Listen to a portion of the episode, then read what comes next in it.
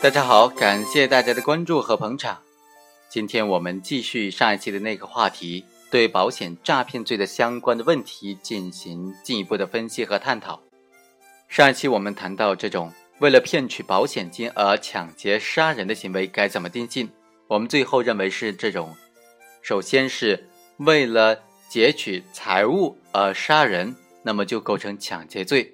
而之后呢，为了骗取保险金而杀人的话，那么就构成故意杀人罪。王某实施了两个独立的完整的行为，所以构成故意杀人罪和抢劫罪数罪并罚。但是对于保险诈骗罪该怎么定性，是既遂还是未遂呢？上期我们并没有给出一个答案。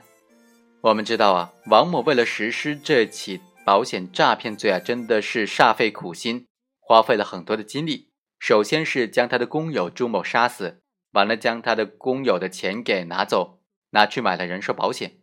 之后呢，又找到他的弟弟来合谋，一起将被害人刘某给杀死了。之后还焚尸，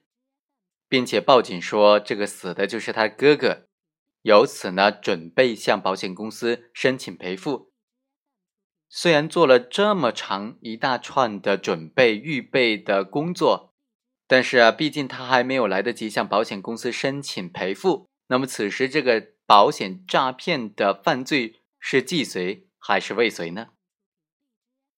有一种观点认为说，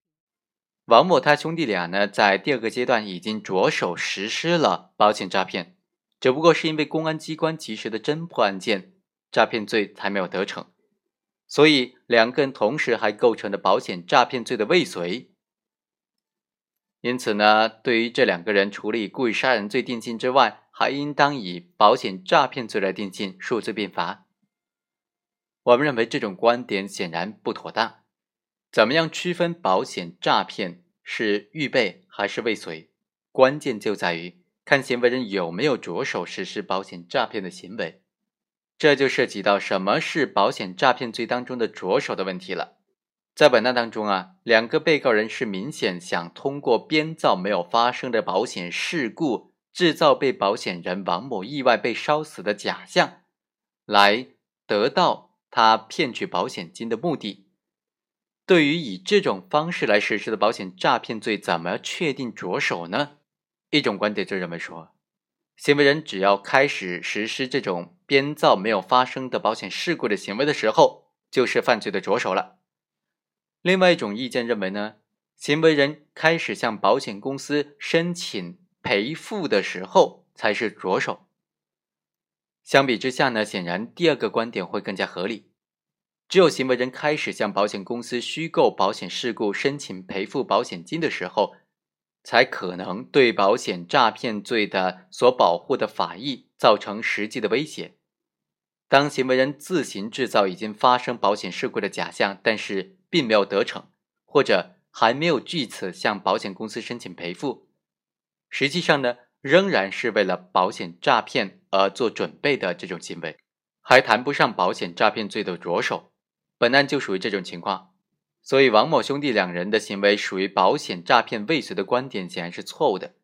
当然，需要指出的是，根据刑法第一百九十八条的规定，投保人、受益人故意的造成被保险人死亡骗取保险金的，同时构成其他犯罪，应当数罪并罚。比如说，投保人、受益人故意的杀害被保险人的，骗取保险金的，就应当以保险诈骗罪和故意杀人罪实施数罪并罚。但本案呢，并没有存在这种情况，因为王某兄弟俩杀死的被害人并非被保险人，被保险人是王某他自己。王某兄弟俩杀死被害人刘某，并且焚尸，只是想以此来制造被保险人王某自己被意外烧死的这种假象，以便编造没有发生过的这种保险事故来骗取保险金。好，以上就是对于这个案件的两个争议焦点的分析。在这最后一点时间呢，我跟大家稍微过一下刑法第一百九十八条规定的保险诈骗罪所列举的行为方式，也就是有哪几种行为方式的保险诈骗罪呢？第一是虚构保险标的骗取保险金；第二，投保人、被保险人或者受益人对发生的保险事故编造虚假的原因或者夸大损失的程度；第三。投保人、被保险人或者受益人编造没有发生过的保险事故骗取保险金；第四，投保人、被保险人故意的制造财产损失的这种保险事故的骗取保险金；第五，投保人、受益人故意的造成被保险人死亡、伤残或者疾病骗取保险金的。当然，如果实施了这种故意造成财产损失的保险事故，故意造成被保险死亡、伤残或者疾病的这种事故，那么同时构成其他犯罪的话，就应当数罪并罚。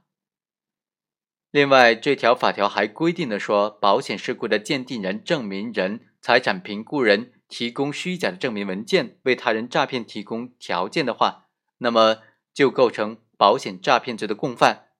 好，以上就是本期的全部内容，我们下期再会。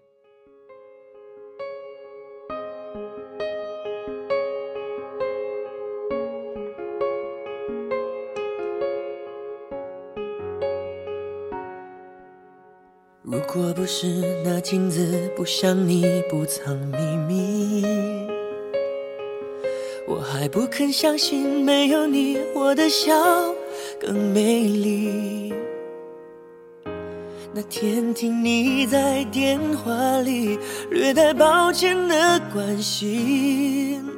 我嘟的一声，切的比你说分手彻底。